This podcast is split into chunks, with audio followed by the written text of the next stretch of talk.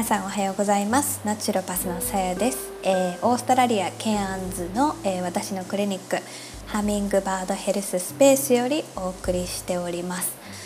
えーとケアンズはやっと雨季が始まったのか、えー、今日はめちゃくちゃ雨が朝から降っております。なのでちょっとあのバックグラウンドでザーッという音が聞こえてあの聞きにくかったら申し訳ありません、えー、雨季が始まった模様です。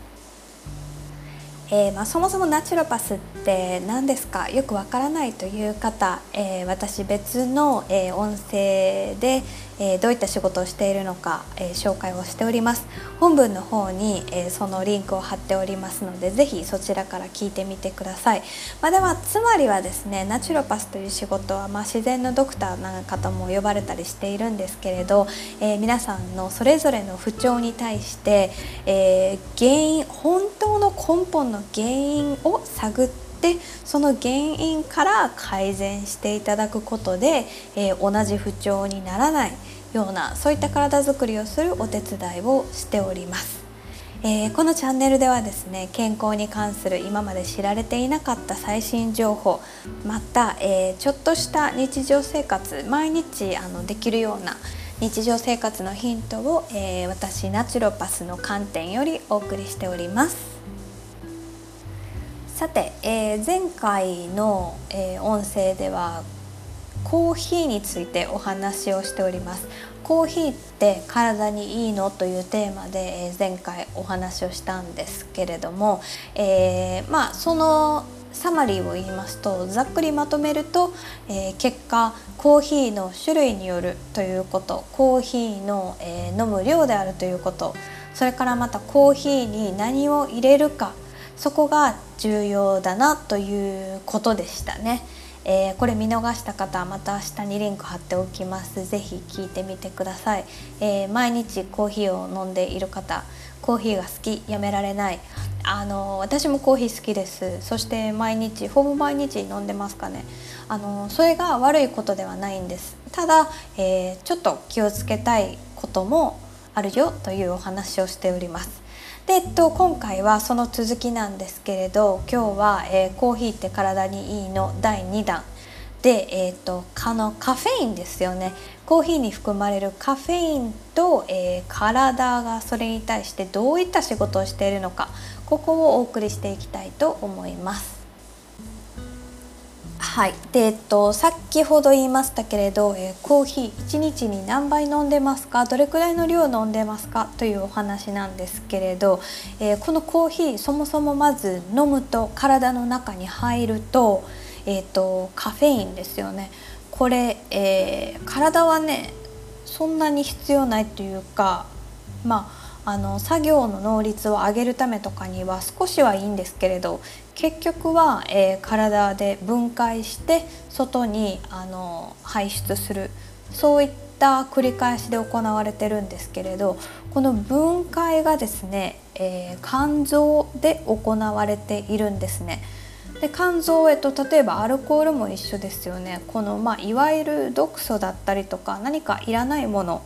を分解して外に出すにはだいたいこの肝臓ちゃんが、えー、分解をしております。でちょっと数字のお話になりますけれど、え、だいたいその普通サイズのコーヒーですね。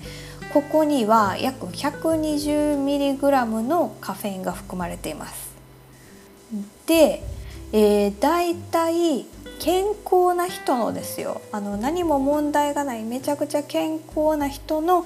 肝臓で分解できるカフェインは、えー、8時間かけてやっと 60g、えー、分解できるんですね。なのでつまり、えー、この普通サイズのコーヒー1杯あたり、えー、カフェインを分解するのに肝臓ちゃんはなんと16時間もの時間をかけて、えー、分解しないといけないということになるんですね。なのではっきり言ってしまえばコーヒー1杯あたり分解されるのに16時間かかる。イコール1日に、まあ、1杯はいいとしましょう。24時間なのでね。ところが1日1杯以上のカフェインを毎日毎日取ってしまうとえーとまあ、単純にイメージすると肝臓のキャパオーバーになってるんですね。ですので、えーとまあ、タイミングだったり量っていうのはすごく大事になってきます。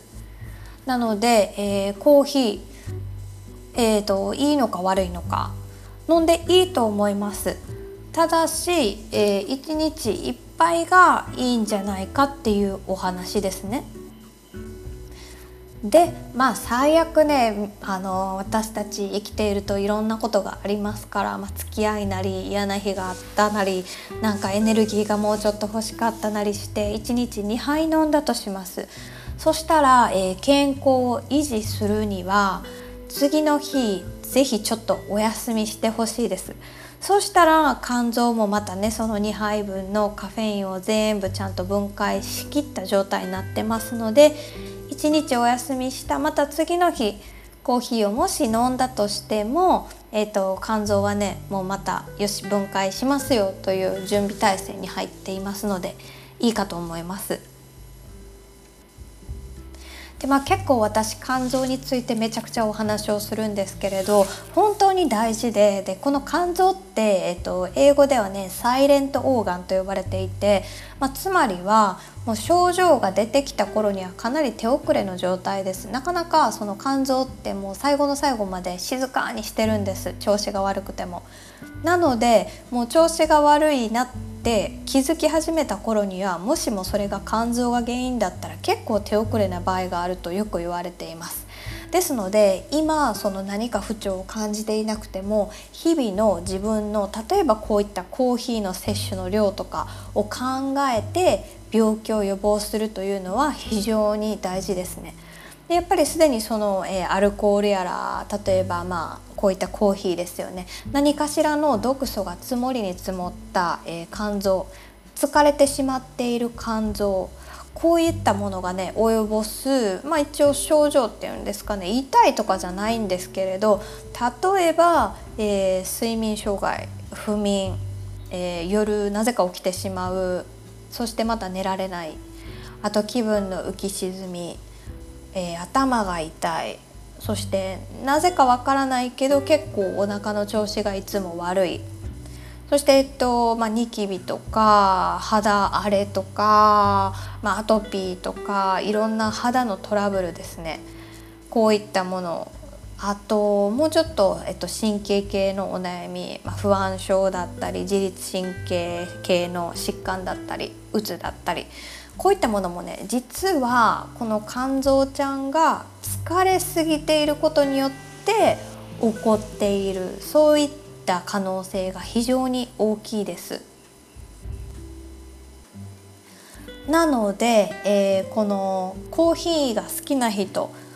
とか、まあ、カフェインをよく飲む人、まあ、今日はこれがテーマなのでこういった方に、えーと、送りたいメッセージ今日3つまとめました1つ目は、えー、先ほどあの申し上げた通りコーヒーは1日1杯が目安を目安にすると、えー、健康を維持できるかと思います。これまたサイズにもよりますけれどね、まあ、でももしも、えー、2杯目が飲みたくなったらどうしようかえー、これが2つ目のポイントですねもしも2杯目が飲みたくなったら、えー、例えばまあカフェインフリーのコーヒー飲んでもいいと思いますしその他、えっと、ハーブティーそういったものもありますハーブティー種類によってはねあの鉄分だったりっていうミネラルがすごく豊富なハーブティーもありますのでね是非おすすめです。そして、えーと、3つ目なんですけれど、えー、3つ目はコーヒーを紅茶に変えるということですね。紅茶1杯に含まれるカフェインの量は、えー、約3分の1と言われております。ですので、えーと、単純に言うとその肝臓にかかる負担ですねカフェインからの負担も3分の1に軽減されると言われております。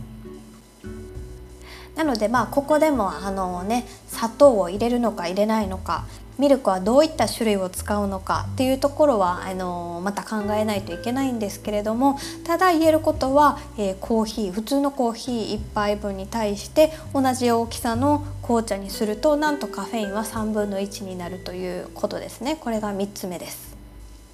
というわけで、えー、コーヒー好きな方やめられないですよね。私もコーヒー好きです。匂いも好きだし味も好きだしそれをやめろと言っているんじゃないけれども、えー、健康を維持したい場合は量であったり何を入れるかだったりその辺を注意してほしいということですね。また、まあ、そのコーヒー中毒じゃないけれどあのめちゃくちゃコーヒーが飲みたくなる。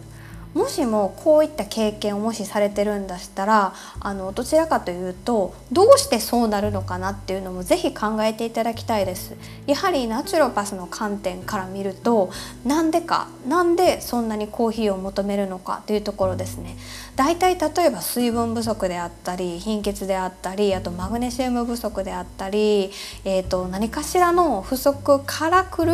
えーと体がコーヒーコーヒーとなってる場合もあります。えー、そういったところで今日はコーヒーカフェインについてお話をしました。